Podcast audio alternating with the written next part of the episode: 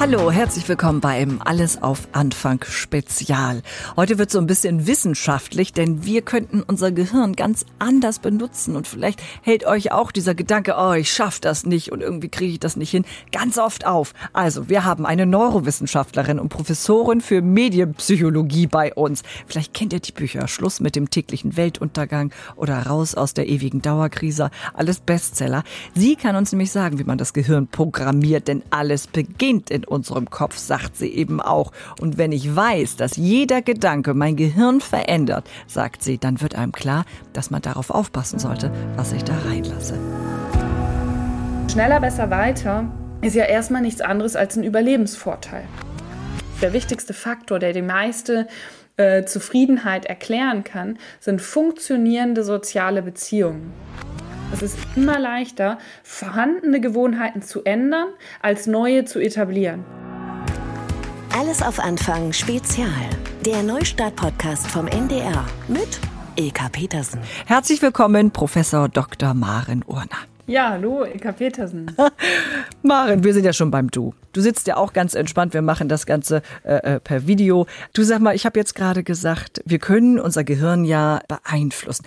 Warum rutschen wir denn überhaupt in äh, so eine Sinnkrise? Ja, häufig passiert das tatsächlich aus Überforderung oder ich sage ganz bewusst dem Gefühl von Überforderung, weil genau das knüpft ja an an meiner zentralen These, dass alles eben in unserem Kopf beginnt. Und genauso ist das mit Gefühlen natürlich auch.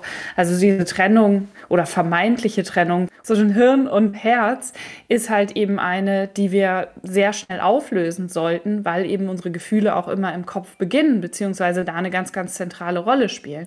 Also verstehe ich das richtig, wenn jetzt zum Beispiel ähm, heute Morgen hat mich das total genervt. Ich war zu spät dran und, und, und alles lief irgendwie. Dann habe ich mal im Kopf hatte ich mal, oh Mann, ey, ist das alles mistig und so viel muss ich erledigen, wer soll das schaffen?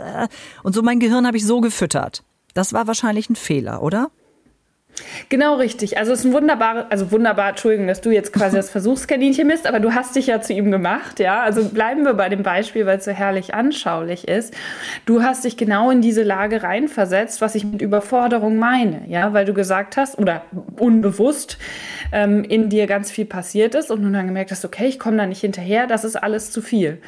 Und du hast dadurch natürlich dann auch die Situation geändert, weil deine Erwartungshaltung und dein gefühlter Stress, dein wahrgenommener Stress sich dann in deinem Körper ja auf allen Ebenen zeigen. Und dann wird deine Arbeit halt noch schlechter, dein Gefühl noch schlechter und du hast vielleicht einen schlechten Tag. Hoffentlich können wir den jetzt wieder aufbessern, indem wir das hier analysieren, ja, und kommst dann in diesen Strudel aus Stress, vielleicht sogar auch Unsicherheit oder am Ende des Tages oder Ende des Prozesses sogar Angst hinein. Und das führt dann eben dazu, dass wir tatsächlich in so einen Zustand kommen, wo wir nicht mehr in der Lage sind, den Herausforderungen und Dingen zu begegnen. Das heißt, ich mache das selbst, ne? Also mit dem, was Richtig. ich dann immer so sage, ob es im Job ist oder morgens mit zwei kleinen Kindern und nichts funktioniert. Wenn ich das falsch fütter, dann werden also falsche Sachen programmiert und rausgegeben. Wie ist denn das bei einer Sinnkrise? Also weil viele, glaube ich, ähm, die jetzt so auch so dieses über diesen Restart, äh, über alles auf Anfang nachdenken, befinden sich ja darin. Ist das auch genau. selbst gemacht?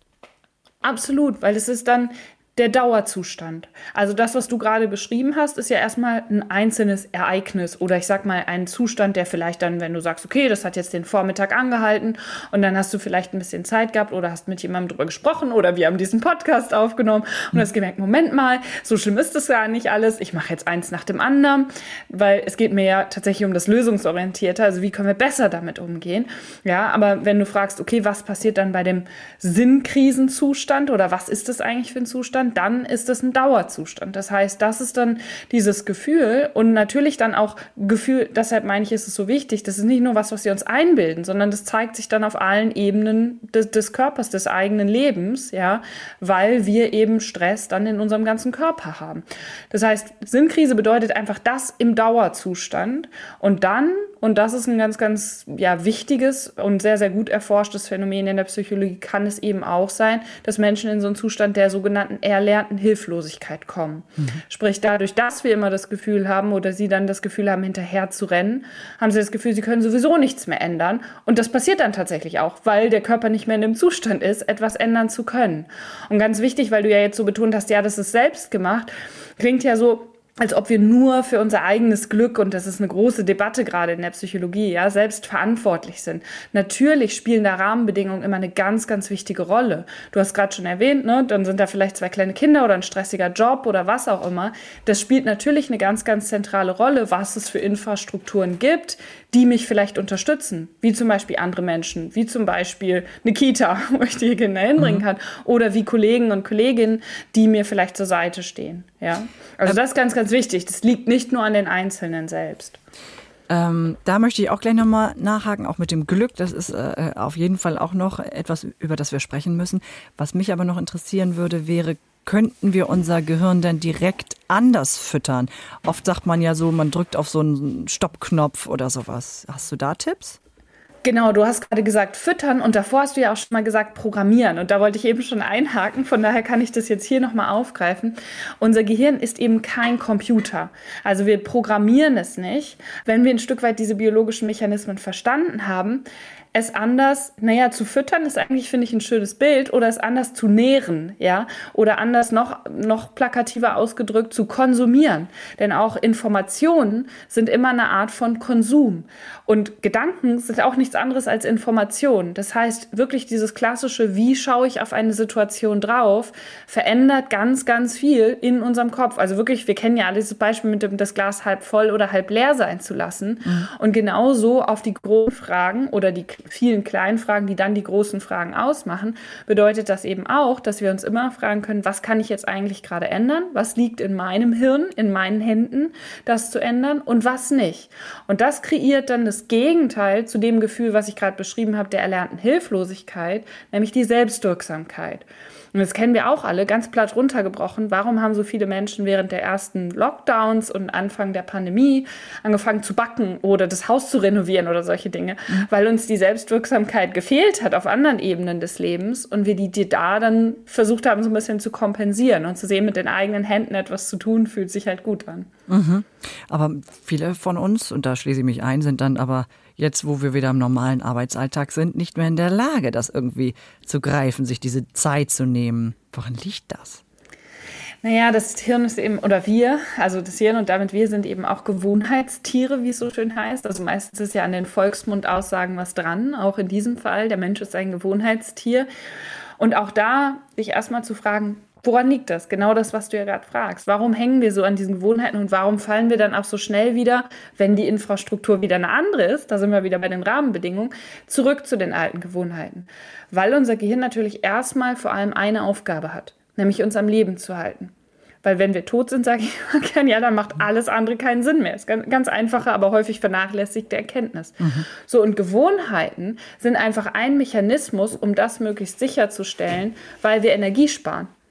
Also Gewohnheiten bedeutet auf Hirnebene ja nichts anderes als automatische Abläufe, wo möglichst viel Energie gespart wird.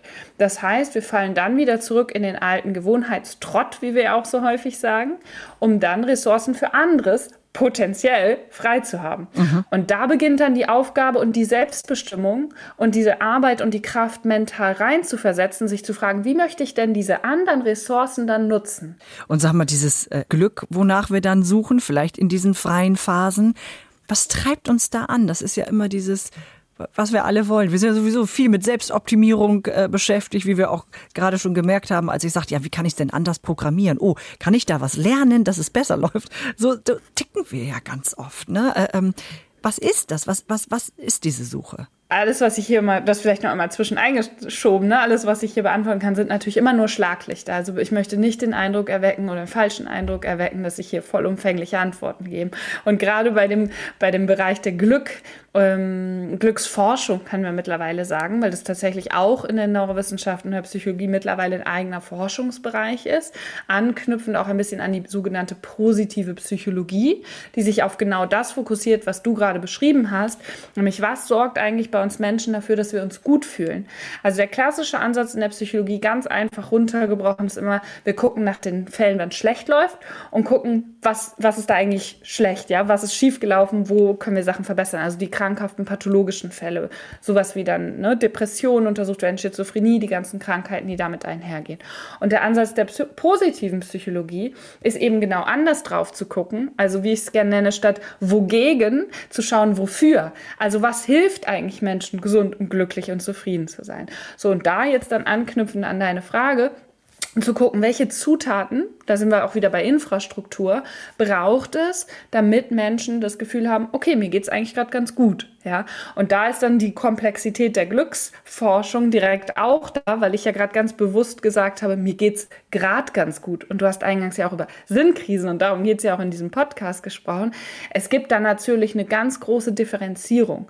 Und die Differenzierung, vielleicht um diese Spanne aufzumachen, geht halt von den kleinen, vielen Glücksmomenten. Also mhm. wenn wir zum Beispiel sagen, oh, das fühlt sich gerade gut an, wie zum Beispiel Essen, mhm. äh, Sex oder Befriedigung jeglicher Art, ja. Mhm, mhm hinzu, ich bin zufrieden mit meinem Leben. Das kann sein, dass ich gerade Schmerzen habe, aber insgesamt sagen würde, dass ich mit meinem Leben zufrieden bin.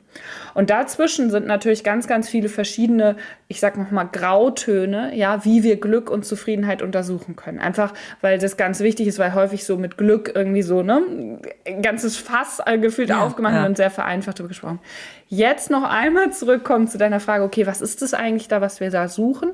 Auch da müssen wir dann natürlich differenziert reinschauen, wissen aber, und das jetzt vielleicht so als zwei wichtige Aspekte, aus der Forschung global gesehen, wann Menschen ein gesundes, glückliches Leben haben, was sind da so die wichtigsten Faktoren, ist der, der wichtigste oder die wichtigste Variable, also der wichtigste Faktor, der die meiste äh, Zufriedenheit erklären kann, sind funktionierende soziale Beziehungen.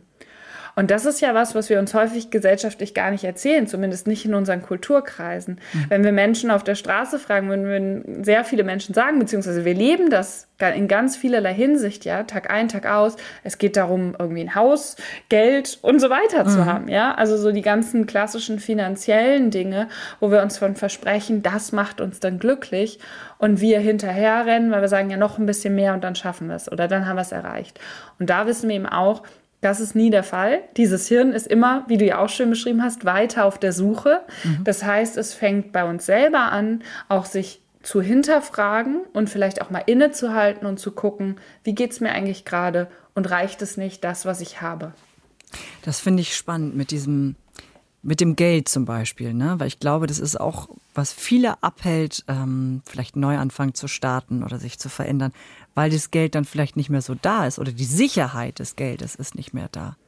Ganz wichtiger Punkt, darf ich da direkt einhaken, ja. weil ich, ich habe darauf gehofft, dass du den Begriff der Sicherheit jetzt reinbringst. Ähm, weil genau das ist ein anderer Punkt in unserer Hirnphysiologie, also wie funktioniert unser Gehirn. Wir haben schon über die Gewohnheiten als Energiesparmodus gesprochen und Sicherheit ist ein anderer wichtiger Kernbegriff an dieser Stelle, weil Sicherheit quasi die, das übergeordnete Konzept ist, wie unser Gehirn überhaupt Entscheidungen trifft. Was meine ich damit? Es basiert immer auf den bisherigen Erfahrungen Erfahrung, wie wir entscheiden. Also in unserem Kopf ist eigentlich nichts anderes als so eine Vorhersagemaschine. Ja, und mhm. das betrifft natürlich dann auch die großen Fragen, wie möchte ich mich beruflich neu oder eben nicht neu aufstellen Unsicherheit bedeutet ja, dass ich keine Vorhersagen treffen kann, weil ich nicht weiß, was passiert, weil ich vielleicht die finanzielle stabile Basis erstmal verliere.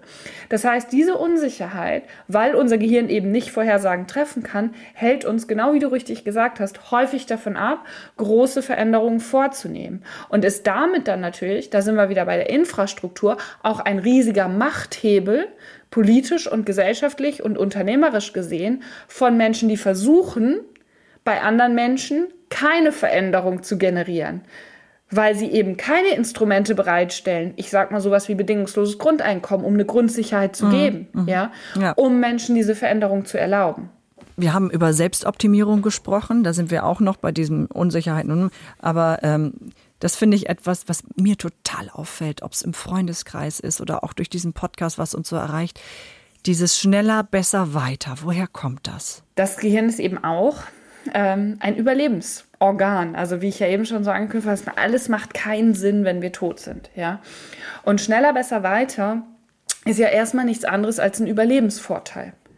Also am Ende des Tages geht es natürlich auch darum, wie bei allen anderen Tieren, also manche wehren sich ja so ein bisschen dagegen, Menschen auch als Tiere zu bezeichnen, darum geht es mir jetzt auch nicht primär, aber es geht um diese Frage, was ist eigentlich zentrale Aufgabe des Lebens, ohne jetzt die große Sinnfrage zu stellen, ist natürlich zu überleben und sich fortzupflanzen. So, und dann habe ich evolutionsbiologisch natürlich gewisse Vorteile, wenn ich dieses schneller, besser, weiter, in mhm. Anführungsstrichen, praktiziere, ja. So, und auch das können wir uns aber bewusst machen, beziehungsweise ich denke, es ist sogar unsere Verantwortung, unsere Aufgabe, vor allem in Zeiten von Klimakrise und allen anderen möglichen ähm, planetaren Grenzen, die wir mittlerweile durch diese Denkweise überschritten haben und jetzt so weit sind, dass wir seit Jahren, Schrägstrich Jahrzehnten, unsere eigene Lebensgrundlage durch dieses Denken gefährden, mhm. dass wir uns fragen müssen, Moment mal, wie weit wollen wir das eigentlich noch treiben? Also wie sehr verlassen wir uns auf diese evolutionsbiologisch sehr alten Mechanismen oder schauen eben ein bisschen langfristig langfristiger gedacht, wie schaffen wir es eigentlich, unsere Lebensgrundlage gleichzeitig zu erhalten und eben nicht, naja, den Geschichten, den alten Geschichten, die wir uns erzählen, Stichwort finanzielle Sicherheit und immer höher, schneller, weiter, grenzenloses Wachstum in einer begrenzten Welt, das kann ja rein logisch nicht funktionieren. Also da auch wirklich innezuhalten und zu gucken, Moment mal, wie unsicher oder sicher ist es jetzt eigentlich gerade und welchen Mechanismen gebe ich mich dahin, weil halt die Geschichten, die mir erzählt werden, ähm, etwas nahelegen, was eigentlich nicht nachhaltig also nicht zukunftsfähig mhm. ist. Das ja sowieso. Und ich glaube, was uns da auch ganz groß hemmt, habe ich immer das Gefühl, ist dieses, ähm, ich glaube, wir selbst könnten uns schon zurücknehmen, aber dieses Vergleichen, was wir dann noch machen. Genau. Und da bin ich bei dem, bist du, oder sind wir, sind wir ja. bei dem spannenden Punkt, ja. Weil ich ja immer auch jetzt eben schon auf die Infrastruktur hingewiesen habe. Und Infrastruktur sind natürlich auch andere Menschen. Also ja. ist jetzt überhaupt nicht gemein gemeint, so im Sinne von, dass ich die Menschen hier verdinglichen möchte. Sondern genau das meine ich, wenn ich sage, die Geschichten, die wir uns erzählen. Ja, also warum fahren jetzt auf einmal Menschen immer größere, schwerere, dickere Autos? Ja, und ist es auf einmal völlig in Anführungsstrichen normal geworden? Mhm. Naja, weil der Vergleich, der soziale Vergleich, eine ganz, ganz zentrale Rolle für uns vermeintlich rationale Wesen bedeutet. Ja, wir gucken immer, was machen die anderen? Und das ist sogar häufig stärker, auch das ist in zahlreichen Studien sehr gut untersucht, als die eigene Überzeugung. Ich glaube auch, um das runterzubrechen auf unseren Podcast, auf alles auf Anfang, ähm, diese, dieser Schritt in eine neue Ausbildung zu gehen mit Mitte 40 oder, oder halt sich ganz neu aufzustellen, vielleicht auch finanziell echt zurückstecken zu müssen, ähm, ist ja ein großer Schritt. Und ich glaube, das ist noch ein größerer Schritt, wenn du dann abends mit der Familie und mit den Freunden da sitzt oh ja, wir fahren da in Urlaub, wir machen jenes, wir haben uns das äh, äh, gekauft und keine Ahnung. Und man in diesen Vergleichsmodus fällt, oder? Gibt es da genau irgendwas, richtig. wie ich das auskriege? Ja und nein. Also das erste ist erstmal, sich das bewusst zu machen. Weil der, und, und das ist ganz wichtig, weil das, dieses alles beginnt in unserem Kopf, ja. Und das Eingangsbeispiel, was du gesagt hast vom gestressten Morgen, weil auch das beginnt ja in unserem Kopf. Und diese Vergleichsmomente beginnen auch in unserem Kopf. Und das meine ich mit den Geschichten, die wir uns erzählen. So, und dann zu gucken, ah, Moment mal, stopp, das passiert da gerade. Ich mache gerade diese Vergleiche, weil mir andere Menschen, Familie, Freunde, ne, und das können ja auch im Unternehmen, in der Partei, in, in irgendwelchen Vereinen und so Menschen sein oder Plakate, ja. Also auch Hollywood erzählt uns ja diese Geschichten.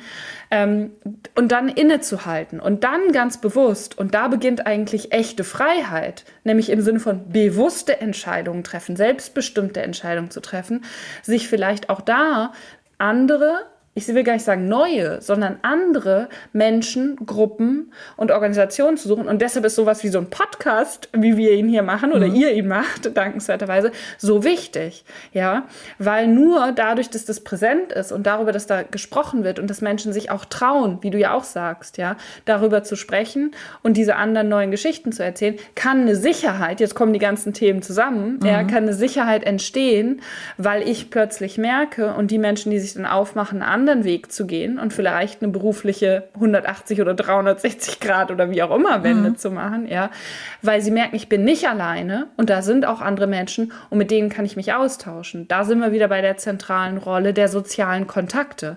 Wenn da andere Menschen sind, die das auch schon gemacht haben, Vorbilder und so weiter, ja, die klassischen Heldengeschichten, auch im Journalismus ja ganz wichtig, dann ist, fällt mir das viel, viel einfacher.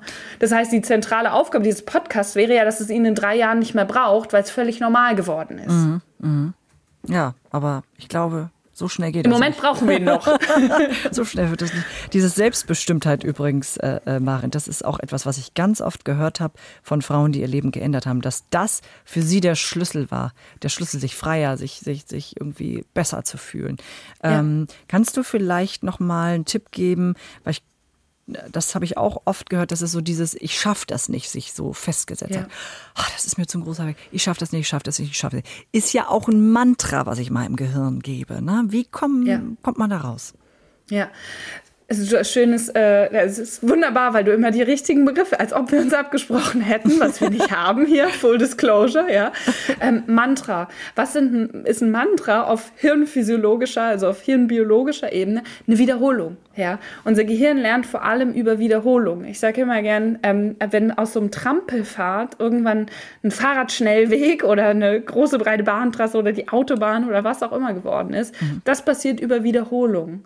So, und wenn wir jeden Morgen Morgen, und da sind wir wieder bei den Geschichten, die wir uns erzählen, ja, aufstehen mit diesem, ich schaffe das nicht und die Strukturen sind halt, wie sie sind, ich kann sie sowieso nicht ändern, dann sorgt es natürlich genau dafür, ja, also weil diese Bahn ähm, auf neuronaler Ebene natürlich gestärkt wird.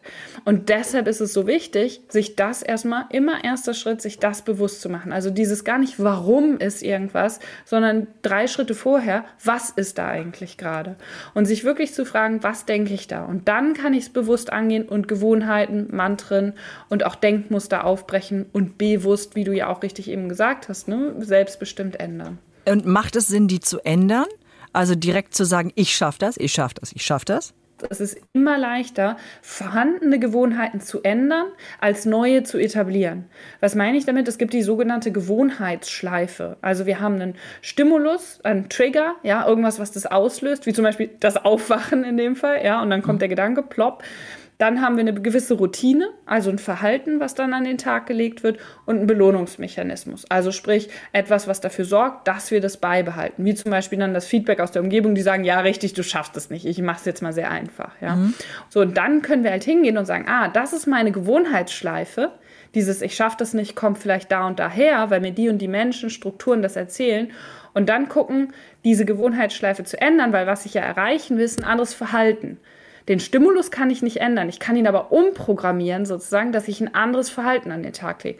Das heißt, wenn ich dann beim nächsten Mal merke, wann kommt eigentlich dieses Gefühl, dass ich es nicht schaffe, zu schauen, Moment mal, das will ich jetzt nicht mehr an der Stelle. Ich will anders reagieren, ein anderes Verhalten an den Tag legen.